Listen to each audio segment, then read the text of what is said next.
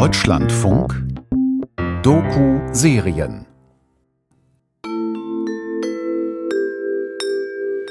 Wir sind im Themenbereich 4 Bilder, Vorbilder des Menschen und jetzt ist einer der Hauptvorträge dran.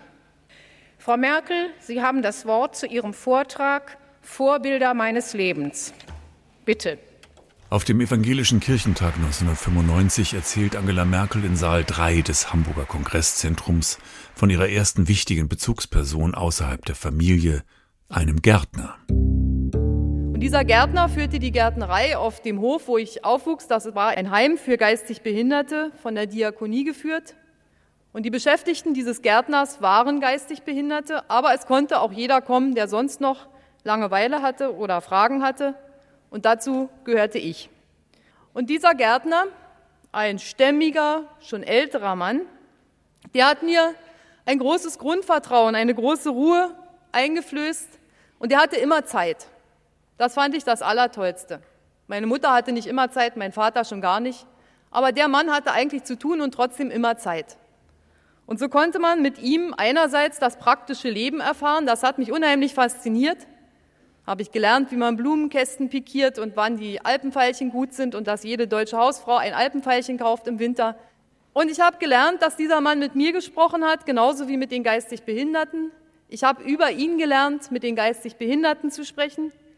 Und es war eine unglaublich warme, vertrauliche, gute Atmosphäre, in der ich schmutzige Möhren essen durfte, in der ich faul sein durfte, in der ich sogar mal einen Schluck schwarzen Tee gekriegt habe. Es war gut. Mit dem Gärtner, sagte Merkel, damals Umweltministerin des Kanzlers Helmut Kohl, verbinde sie diese Sehnsucht nach Natur und Erde und die nach Zeit, von der sie oft zu wenig habe.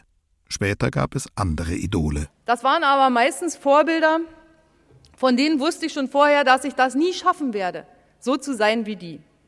Das waren entweder Schlagersänger, Turner, Eiskunstläufer, Tänzer, Weltreisende und Zauberer.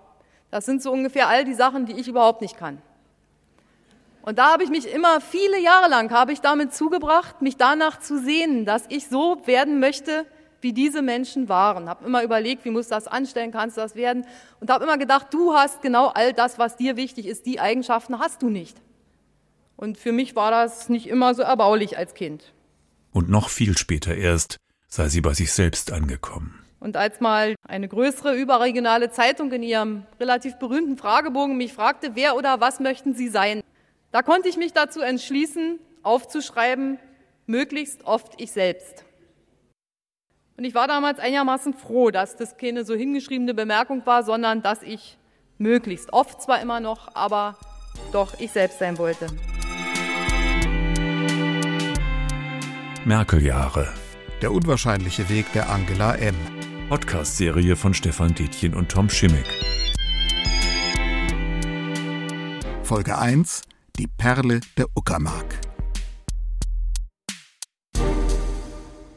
Stefan, was ist der Plan? Was wollen wir wissen? Wir haben die Frau jetzt so lange im Ohr gehabt, gesehen, sie hat uns so lange begleitet und trotzdem steht da immer noch die Frage im Raum, wer ist Angela Merkel eigentlich? Die Geschichte von Angela Merkel ist so ungewöhnlich und das hat natürlich mit ihrer Biografie und mit ihrer Herkunft zu tun. Hast du das Gefühl, dass das bei uns wie auch bei dem Publikum ein ewiges Fremdeln mit Angela Merkel ist? Ja, vielleicht ist das eines der Phänomene, wenn jemand durch die Medien so präsent ist, dass gleichzeitig dann die Differenz zur wirklichen Person immer weiter wächst und man sich fragt, wer ist diese Person eigentlich in Wirklichkeit? Kann es sein, dass sie auch deswegen vielleicht immer kurioser wirkt, weil auf der Weltbühne halt wir dieses Comeback der maskulinen Superhelden erleben, die ja nun sozusagen das klassische Herrscherspiel vielleicht ein letztes Mal aufführen, während Angela Merkel irgendwie völlig, völlig anders wirkt? Ja, das gehört dann natürlich auf alle Fälle am Ende zu ihrer Geschichte, dass Gegenbilder entstehen, Antipoden sozusagen auf der großen Weltbühne, auf der sie sich bewegt. Und gerade deshalb ist es vielleicht auch interessant, nochmal zu den Anfängen zurückzugehen und zu schauen, wo kommt sie her? Dann fahren wir doch mal los in den Waldhof nach Templin.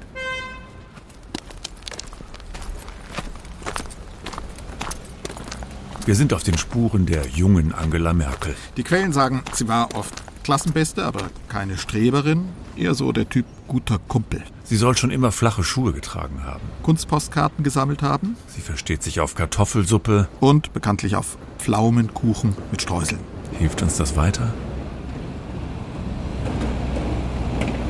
Vom Templiner Marktplatz sind es nur zwei Kilometer die Mühlenstraße hoch. Da führt eine Brücke über den Kanal, der den Templiner Stadtsee mit dem Rödelidensee verbindet. Ein Stück weiter am Friedhof vorbei liegt linker Hand der Waldhof. Ein weitläufiges Areal mit vielen Gebäuden und Ställen. Wir parken vor einem Hofladen, der Wildfleisch und Würste anbietet, Honig aus der eigenen Imkerei, Pflanzen aus der Gärtnerei, Brennholz aus der Holzwerkstatt. Der Waldhof ist enorm gewachsen seit der Wende. Es riecht nach Pferdemist. 45 Dienstjahre. Wahnsinn. Ich glaube, da hat man Auf der Wiese vor der Kapelle findet gerade eine kleine Feier statt. Die Schulleiterin wird verabschiedet.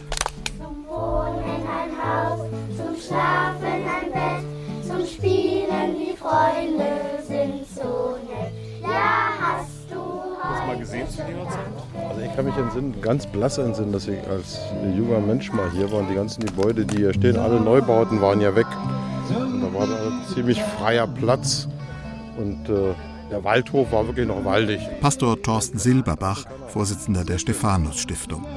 Eine ausgesprochen romantische Ecke, die man erstmal entdecken muss. Gleich nebenan das Haus Fichtengrund, blassgrün gestrichen. Hier lebte die Familie Kasner, die Eltern Herlind und Horst mit den Kindern Angela, Markus und Irene. Dahinter ein Gärtchen, da geht es runter zum Wasser. Ich hab's als nicht gerade äh, gut in Stand in Erinnerung. Das war, naja, wie es damals war. Muss Anfang der 80er Jahre gewesen sein oder so.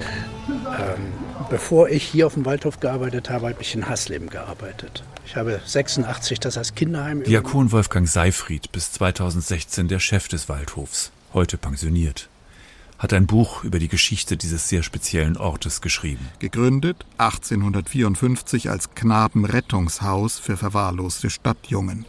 Auf einer Landkarte aus der Nazizeit steht nur Erziehungsheim. Ja, das ist ganz Hallo. spannend. Ja, Hallo. Geht's mich so? Das ist ein Mikrofon. das Radio. Nee, nicht anfassen. Lass es mal. Reinsprechen. Hallo. Hallo. Ja, eine Antwort gibt der Kasten nicht. Na, Carsten? Herr Seifrey? Ja.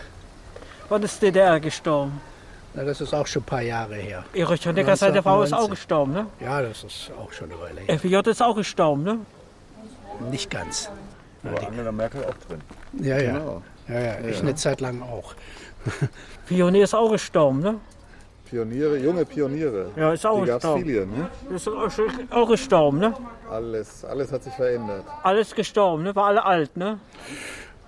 Na, so alt ja nicht. Ich bin auch Also ich alt. lebe ja auch noch. Ich, bin- ich bin alt. Wollen wir ein paar Schritte machen? Können wir können wir machen. Ja? Bis nach dem Zweiten Weltkrieg war das ganz normal in den Heimkontext eingebunden. Und hier war, auch, war dann auch Unterricht, war Schule. Und das ist durch die äh, Schulgesetzgebung von 46 nicht mehr möglich gewesen. Hat ja der Staat gesagt, das machen ausschließlich wir und auf keinen Fall Private und schon gar nicht Kirchens. Dass der Staat ein Monopol auf Bildung für sich reklamierte, hatte Folgen auch für den Waldhof. Das heißt, die Flügge gewordenen, die 14, 17, 18-Jährigen verließen die Einrichtung und nachgekommen sind Menschen mit geistigen Behinderungen oder mehrfachen Behinderungen. Und dieser Bereich gehörte nicht in den Bereich der Volksbildung, sondern Gesundheitssoziales. Und das durfte Kirche machen. Über die Zustände Anfang der 1970er Jahre, da stand Angela Merkel kurz vor dem Abi, Fand Seifried in den Akten einen Bericht. Auf dem Waldhof lebten damals 96 Männer in vier Schlafsälen. Die Frauen waren auf dem Boden in Zimmern mit Dachschrägen untergebracht. Es fehlten sanitäre Anlagen. Die Zimmer waren mit fünf oder sechs Frauen belegt. Es gab nur Klappbetten. auf der Kinderstation waren 65 Kinder. Schwerstbehinderte Kinder, die zum großen Teil im Bett lagen und einkoteten. Sie schliefen zusammen in einem großen Saal. Kein pures Idyll. Hallo. Ja, Villa das Merkel. ist- Jetzt stehen wir vor dem grünen Das ist das Haus. Haus Fichtengrund, in der eine Zeit lang auch äh, Familie Kasner gewohnt hat. Ist heute wieder im, vollständig vom Waldhof in Arbeit. Ja, ist doch kein Problem.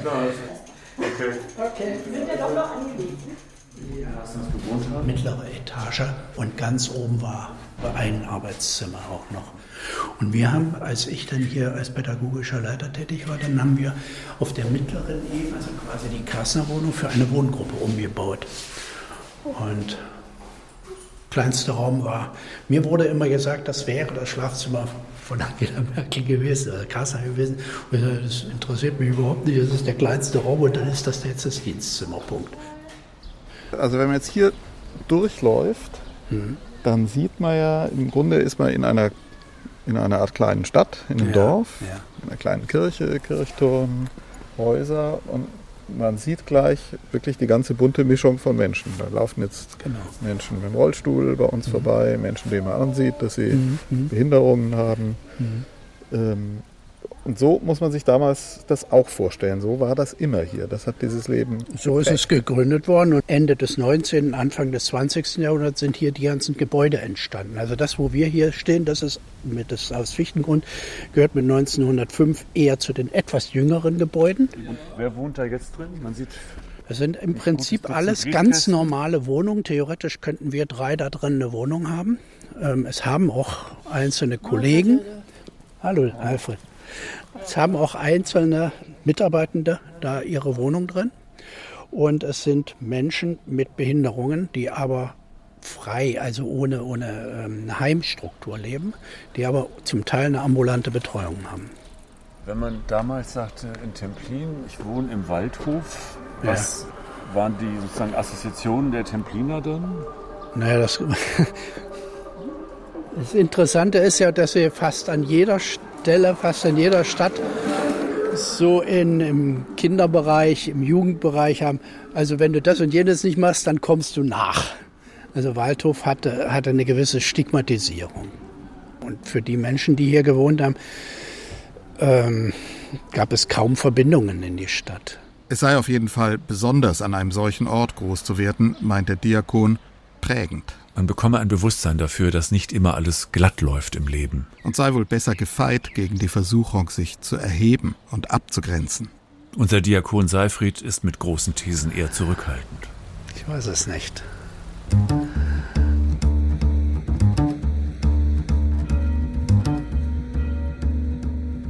Und äh, ich glaube, dadurch habe ich schon eine intensive Beziehung zu der mecklenburgischen Landschaft wenn das dort ins Brandenburgische übergeht. Was für mich wichtig ist, ist diese geringe Besiedlungsdichte. Das ist auch etwas, was mich in der Bundesrepublik alt unwahrscheinlich stört, weil dort alles so dicht besiedelt ist. Templin ist eine der größten Städte Deutschlands, flächenmäßig größer als Dresden, Frankfurt am Main oder München. Templin hat nur knapp 16.000 Einwohner, dafür jede Menge Kiefernwälder, Schorfheide, Schilf und endlos viele Seen. Die Stadt nennt sich die Perle der Uckermark. Wenn Sie sportlich sind, können Sie von hier mit dem Boot tatsächlich bis Hamburg fahren, über die Havel. Angela Merkel wurde in Hamburg geboren, im Elim-Krankenhaus. Das habe ich mit ihr tatsächlich gemeinsam. Ihr Vater, Horst Kasner, 1926 in Berlin-Pankow zur Welt gekommen, hatte Theologie in Heidelberg und Hamburg studiert. Die Kasners gingen 1954 von West nach Ost, nach drüben. Im Jahr nach Stalins Tod, im Jahr nach dem Volksaufstand vom 17. Juni. Der Vater war alleine vorausgefahren in die Ostzone. Mutter Herlin, 1928 in Danzig geboren, lebte noch in der Hamburger Isestraße mit dem Baby Angela. Im Alter von drei Monaten, so geht die Legende, reiste die kleine Angela in einem Korb am Arm ihrer Mutter in die DDR ein. Der Umzugsunternehmer, erzählte Kasner ein halbes Jahrhundert später sichtlich amüsiert der New York Times, habe damals zu ihm gesagt, er kenne nur zwei Sorten von Leuten, die von West nach Ost wechselten, Kommunisten oder wirkliche Idioten. Zuerst lebten die Kasners im Örtchen Quitzow bei Perleberg, dann ab 1957 in Templin. Angelas Bruder Markus kam in diesem Jahr zur Welt, 1964 dann ihre Schwester Irene. Ich gehöre auch einer Brüderschaft an, Zülchower Diakonbrüderschaft. In den 1950er Jahren haben viele meiner Brüder Pfarrämter übernommen weil einfach nicht genügend Fahrer da waren. Es hatte zum Teil mit der Nachkriegssituation zu tun, mit dem Fluchtverhalten, äh, auch mit menschlichen Verlusten.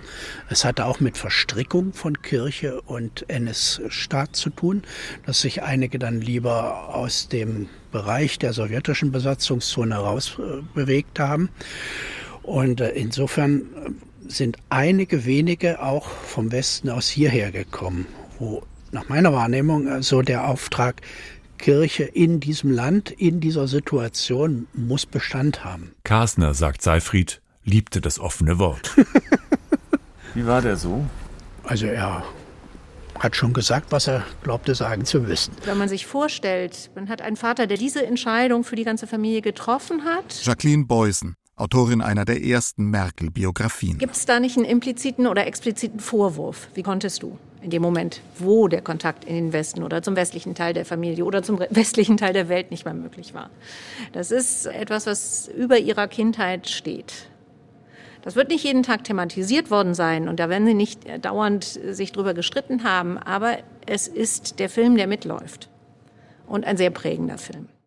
Um den Vater, den roten Kasner, ranken sich viele Geschichten. In Templin baute er ein Predigerseminar auf. Wobei auch eingeschmuggelte Geldscheine aus der Westkirche geholfen haben sollen. Also Herr Kasner war ein bedeutender Pfarrer. Er war Leiter eines Pastoralkollegs. Er war versorgt mit Literatur aus dem Westen. Und in seinem Pastoralkolleg wurden durchaus auch sehr, sehr DDR-kritische Gespräche geführt, an denen die Kinder nicht unbedingt teilgenommen haben, aber die, die man natürlich irgendwie dann auch als Kind mitkriegt. Und auch da muss man sagen, gibt es wieder zwei Welten, nicht nur die sozialistische und die des Waldhofs, in dem sie groß geworden ist, sondern dann noch eine Subwelt, denn der evangelische Pfarrer Horst Kassner war ein überzeugter Sozialist. Und zwar nicht nur in dem Moment, in dem er nach dem Studium sich entschied, ins Brandenburgische zu gehen und sich nicht in einer westlichen Kirche anstellen zu lassen, sondern auch später. Anders als viele Pastoren, die sich entschlossen haben, der DDR-Bürgerrechtsbewegung nicht nur ein Dach unter ihrer Kirche zu öffnen, ähm, sondern eben auch mittaten, war Horst Kasner sehr, sehr lange Verfechter des in Anführungsstriche besseren Deutschland, das die DDR vorgab zu sein. In den 60ern sagte Kasner, das ist verbürgt, im Westen gibt es zu viele Nazis und alles dreht sich nur ums Geld. Äh, ich habe den bloß einmal erlebt auf dem Predigerseminar in Vorbereitung auf mein zweites Examen. Rainer Eppelmann. Der wird in der Geschichte Angela Merkels erst später eine Rolle spielen. Doch als Jungtheologe ist der Vater Kasner begegnet. Und er sagte dennoch, aber ich werde zu den wenigen 100% Pfarrern gehören, die denn eben die, die nur am Wochenende noch Pfarrer sind, auszubilden und weiterzubilden und zu qualifizieren. Da dachte ich, na du Arschloch. Na, das war sein Selbstbewusstsein. Der ist in, in sehr DDR-freundlichen Einrichtungen und Verbänden ist er Mitglied gewesen, hat da mitgearbeitet. Ich, ich weiß nicht, wie weit das gerechtfertigt war, Kassner als roten Kassner, also DDR-treu zu nennen. Das, das würde ich so nicht hinnehmen wollen. Nur die Straße herunter wohnt Hans-Ulrich Besko, Jahrgang 1939. Viele sagten, er hätte hinter der DDR so gestanden, aus dem Grunde, dass seine Tochter den Weg gehen konnte. Abitur und so. Besko war Angela Merkels Mathelehrer. In der siebten und achten Klasse. Im Kreisclub junger Mathematiker und ist vielleicht ihr größter Fan. Sie war ja perfekt. Ihre Klugheit war herausstechend. Ich hatte sehr viele gute Schüler, aber von den Mädchen war sie eine Ausnahmeerscheinung. Wirklich ganz toll. Dieses äh, logische Denken bei ihr und in Kreisclub junger Mathematiker waren ja die Anforderungen weitaus höher als im normalen Matheunterricht im, im Klassenverband. Und da war ich so begeistert, wie sie auch so an die Aufgaben heranging. Später nachher als Bundeskanzlerin habe ich so öfter mal so gedacht, das war schon in der Schule ihre Art, so oft vom Ergebnis ausgehend, wie den Weg zu finden, die Entwicklung zu finden. Also fantastisch. Sie sei immer dran geblieben an der Aufgabe, schwärmt der alte Lehrer, sage erst etwas, wenn sie sich ein Bild gemacht habe, nie vorschnell. Schüchtern eventuell nicht, aber ein bisschen zurückhaltend in manchen Situationen würde ich schon sagen. Hm. Das ist übrigens hier. Er holt ein paar Fotos hervor. Vom, das ist ihre Mutter. Das ist Frau Ben, ihre Russischlehrerin. Sie war in Mathematik eine Größe und außerdem auch in Russisch. War der Waldhof damals eine Art Refugium? Eine Parallelwelt? Äh, nicht unbedingt, weil ja vieles äh, nicht möglich war zu DDR-Zeiten.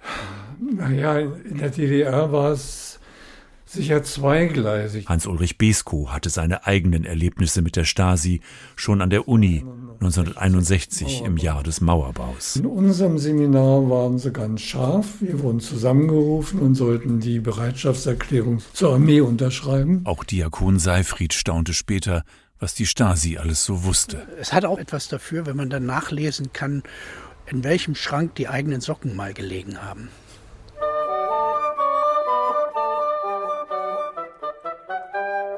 Wenn Mutti früh zur Arbeit geht, dann bleibe ich zu Haus.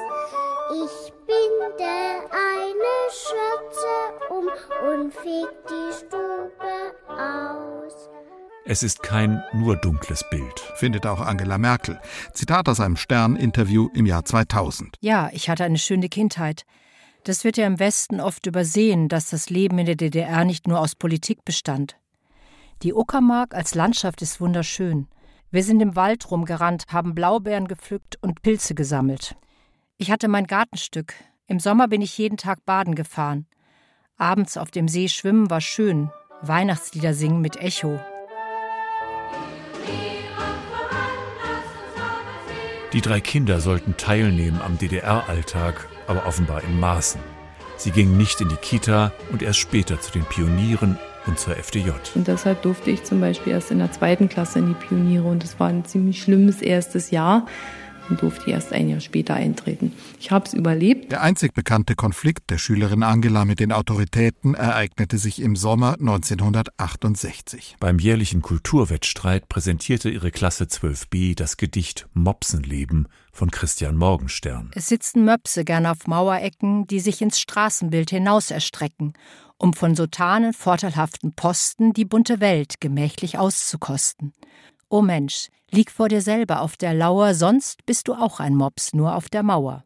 Das Wort Mauer war wohl schon zu viel. Danach sang die Gruppe die Internationale auf Englisch. Es gibt verschiedene Versionen dieser Geschichte über den eigentlichen Grund der offiziellen Empörung, über die Rolle des Klassenlehrers, der später wohl auch strafversetzt wurde. Fest steht, es gab Verhöre, aber auch Widerspruch der Eltern.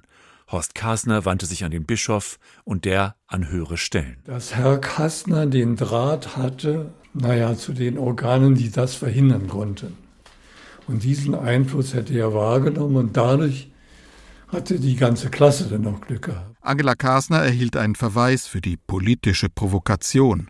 Im Zeugnis tauchte die Schulstrafe nicht auf, das Studium war nicht gefährdet.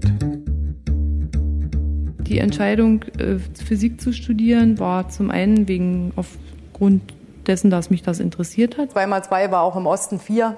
Ja. Zumindest meistens, wenn man es selber ausgerechnet hat. 1973 zieht Angela Kasner nach Leipzig, studiert Physik an der Karl-Marx-Universität. Eigentlich wollte sie wohl Lehrerin werden, wie ihre Mutter, die ihren Beruf in der DDR aber nicht ausüben durfte. Sie fürchtete, den Schülern Dinge sagen zu müssen, die nicht ihrer Überzeugung entsprachen. Und äh, diesem Konflikt bin ich ausgewichen durch das Physikstudium. Im Leipziger Studentenclub Moritz Bastei war die Bardame Angela für ihren selbstgebrauten Kirschwhisky bekannt. Wir haben selber Disco veranstaltet bei uns im Physikgebäude. 60-40 musste gespielt werden. Das war jetzt nicht der Alkoholanteil zum Wasser. Es wurde verlangt 60 Prozent Ost. Es war nur die Art der Titel, es wurde aber nicht gesagt, wie viele Minuten welcher Titel gehen musste. Und deshalb hatte man da eine gewisse Bandbreite. Bei einem Jugendaustausch mit Physikstudenten in Moskau und Leningrad lernt sie den schweigsamen Ulrich Merkel kennen. Im September 1977 wird das Paar in Templin kirchlich getraut. Angela Merkels Diplomarbeit bekommt Mitte 1978 ein sehr gut. Ja. Sie sitzen jetzt hier in, den, ne, in ein paar Schritte vom Bahnhof Friedrichstraße entfernt, in der Albrechtstraße. Ein evangelisches Hotel. Treffen mit der Biografin Jacqueline Beusen. Der Albrechtshof hat insofern eine interessante Geschichte, als er eben der Berliner Stadtmission gehört, ein kirchlich getragenes Haus ist und seine Lage ihn besonders auszeichnet als zweites. Seine Lage dicht am Bahnhof Friedrichstraße. Und da Angela Merkel ja bekanntlich aus einer ost-westdeutschen Familie stammt und der Kontakt zu ihrer Familie mütterlicherseits zu der Familie Jentsch aus Hamburg nie abgerissen ist, war das praktisch, dieses Hotel als Treffpunkt auszuwählen. Bis 1961 hatte man gemeinsam Urlaub gemacht in Ost und West, zuletzt wenige Wochen vor dem Mauerbau mit der Oma aus Hamburg in Bayern. Mathelehrer Besko berichtet, für Herlin Kastner sei die Trennung sehr schmerzhaft gewesen. Sie durfte ja nicht rüber, obwohl ihre Eltern oder auf jeden Fall lebte ihre Mutter noch und sie hat einen Antrag gestellt und der wurde abgelehnt. Das gab es auch für Kastners nicht. Als ich in der Akademie gearbeitet habe, habe ich immer hinter meinem Schreibtisch gesessen und musste nur aufpassen, dass die Ärmel meiner Pullover nicht durchgescheuert sind. Da sind jetzt natürlich andere Abnutzungserscheinungen zu, zu bemerken. 1978 ziehen Angela und Ulrich Merkel nach Berlin-Ost. Die Diplomphysikerin arbeitet am ZIPC, dem Zentralinstitut für Physikalische Chemie der Akademie der Wissenschaften in Berlin-Adlershof. Bereich theoretische Chemie. Drei Jahre später trennt sich das Paar, wird kinderlos geschieden. Politische Aktivitäten sind nicht bekannt. Sie tritt nicht in Erscheinung, anders übrigens als ihr Bruder. Der ist etwas jünger als sie und befreundet, eng befreundet mit Günter Noke und mit der Oppositionsbewegung vertraut. Und sie trifft die Entscheidung, nein, dem schließe ich mich nicht an. Also es gibt sogar Schilderungen, wo sich Gruppen um Noke und Markus Kastner im Waldhof treffen und sie zunächst dabei ist und dann aus dem Raum geht, also offenkundig nicht mitmachen will. Bruder Markus wird sich später bei den Grünen engagieren. Sie ist ein sehr vorsichtiger Mensch und sie ist ein sehr realistischer Mensch und ich habe nicht nur den Verdacht, sondern auch aus Gesprächen sowohl mit ihr wie auch äh, dann mit ihrem Umfeld immer den Eindruck gehabt, dass ihr das zu vage war, was in diesen oppositionellen Kreisen der späten DDR diskutiert wurde. Anfang 1986 reicht Angela Merkel ihre Dissertation ein. Untersuchung des Mechanismus von Zerfallsreaktionen mit einfachem Bindungsbruch und Berechnung ihrer Geschwindigkeitskonstanten auf der Grundlage quantenchemischer und statistischer Methoden. Der Alltag am ZIPC in Adlershof beginnt Punkt 7.15 Uhr. Dort arbeiten etwa 700 Menschen, rund die Hälfte Wissenschaftler. Auch der Chemiker Joachim Sauer, der ihr zweiter Ehemann wird. Mein Mann ist eigentlich ein sehr ruhiger Typ, ähm, der seine Gefühlsregung, glaube ich, auch sehr gut im Griff hat. Manchmal sagt er auch von selbst was.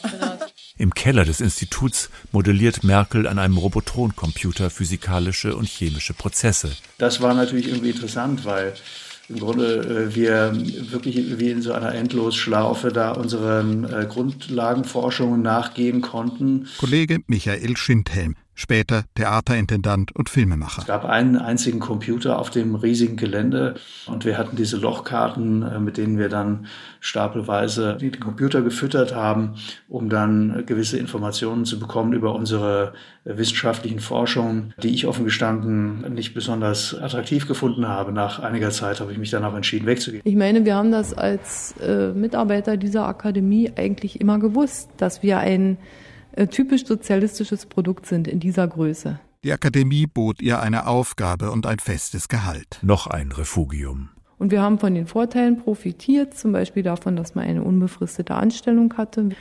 Und äh, Dagegen hat natürlich keiner in dem Sinne opponiert, weil es ja auch auf eine bestimmte Art und Weise bequem war. Am Zentralinstitut ist Angela Merkel Mitglied der Kreisleitung der FDJ als Kulturbeauftragte oder, hier variieren die Quellen, Sekretärin für Agitation und Propaganda. Ich war gern in der FDJ, muss ich sagen. Dem Journalisten Günter Gauss erzählt die junge Frauenministerin 1991 in einem Fernsehinterview, sie habe sich zum Beispiel um die Bestellung von Theaterkarten gekümmert. Aber Ansonsten war es äh, auch 70 Prozent Opportunismus natürlich.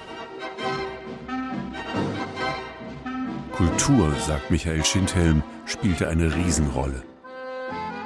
Ich kann mich noch erinnern, dass wir zum Beispiel zusammen den andalusischen Hund von Buñuel gesehen haben in einer Sondervorstellung, die es in Babylon äh, am Rosa-Luxemburg-Platz gegeben hat. Oder dass wir in Palestrina an der Staatsoper waren oder zur Wiedereröffnung des äh, Schauspielhauses als Konzerthaus zusammen gewesen sind.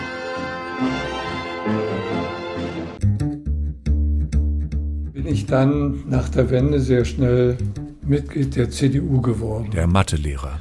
Naja, und dadurch waren wir beide in der gleichen Partei. Und Hätten Sie wahrscheinlich auch nicht vermutet, ne? Nein, sicher nicht. Damals, als ich sie als Schülerin hatte. Auf keinen Fall. Während Mutter Kastner ja in die SPD. SPD, ja. Das ist, ja. ja. Und Vater Kastner hat sich rausgehalten und war auch aus meiner Ansicht ein bisschen so zunächst in Richtung CDU nicht so freundlich hat es vielleicht, ich weiß es nicht, bedauert, dass seine Tochter dann in die CDU gegangen ist. An der Haustür gucken wir auf den neu gestalteten Bürgerpark gegenüber, wo noch ein Marx-Denkmal steht. Und Marx ist geblieben? Marx ist geblieben und Lenin fiel. Wo Lenin stand, das Denkmal, da ist jetzt ein schöner Kinderspielplatz. Der hat man sehr schön geschaltet. Zwei Tore. Angela Merkels Mutter, Herlind Kastner, gehörte zu den ersten Mitgliedern der neu gegründeten Ost-SPD in Templin und wurde für die Sozialdemokraten die erste Präsidentin des Templiner Kreistages. Und sie hat auch bis ins hohe Alter hinein aktiv am Stadtleben teilgenommen, hatte Vorschläge, hat uns kritisch begleitet und ähnlich, glaube ich, ist die Tochter veranlagt. Detlef Tabbert, Templins Bürgermeister von der Linkspartei. Auch Horst Karsner, erzählt er, sei in Templin sehr präsent gewesen. Er war ja auch ein großer Mann, er war nicht zu übersehen. Und auch nicht zu überhören. Ich war mal im Wald und dann hörte ich eine laute, sehr laute Stimme im Wald. Ich habe überlegt, wer läuft denn hier schreiend durch den Wald? Und das war dann Herr Kassner. Ich fragte dann, Herr Pfarrer, was machen Sie denn hier so laut? Die Tiere erschrecken sich ja. Und da sagte er so, vor einer Predigt muss ich üben und umso lauter ich spreche, umso eher kann ich den Klang erfassen, wie meine Worte rüberkommen. Wenn ich ein politisches Produkt bin, dann eins der deutschen Einheit. Darauf bin ich stolz, gesamtdeutsche Politikerin mit ostdeutschen Wurzeln zu sein. Und ansonsten bin ich ein Produkt meiner Eltern und darauf bin ich auch stolz. Auch Vater Kastner habe mit der SPD sympathisiert, erzählt Diakon Seifried. War das folgerichtig oder war das eine Überraschung? Für mich nicht. Also es passte eigentlich. Und dann sind im Grunde die zwei Frauen, nämlich Angela und die Mutter, sind parallel dann 89, 90 in die Politik eingestiegen. Ja, ja. Herbst 1989. Die Mauer ist gefallen, und ich habe Lust bekommen, Politik zu machen. Raus aus dem alten Beruf an der Akademie der Wissenschaften, rein ins Ungewisse, ins völlig Neue. Damals, vielleicht auch ein wenig später, ich weiß es nicht mehr genau, schenkte mir ein Freund ein Buch mit einer Widmung. Michael Schindhelm und ich hatten zu DDR-Zeiten einige Monate Tisch an Tisch in der Akademie der Wissenschaften zusammengearbeitet vor allen Dingen aber hatten wir miteinander geredet. Geredet, geredet und noch einmal geredet. Darüber, warum man in diesem Staat DDR nie seine Grenzen ausprobieren konnte. Darüber, warum vieles so eng, so spießig war, so klein. Darüber, wie wunderschön das letzte Geburtstagsfest war. Oder darüber, was wir für den nächsten Urlaub planten.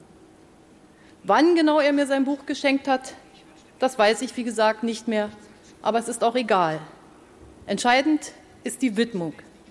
Sie ist für mich wie die Überschrift über all meine Gefühle, Wünsche und Sehnsüchte aus dieser Zeit. Er schrieb, geh ins Offene. Das war mit das Schönste, was man mir zu dieser Zeit sagen konnte. Und wie bin ich losmarschiert? Und wie viele andere auch. Hinaus ins Offene, ins Neue. Merkel-Jahre. Der unwahrscheinliche Weg der Angela M. Podcast-Serie von Stefan Detjen und Tom Schimmick. Folge 1: Die Perle der Uckermark. Es sprachen Annette Burchert und die Autoren. Ton und Regie Tom Schimmick, Redaktion Wolfgang Schiller. Eine Produktion des Deutschlandfunks 2021.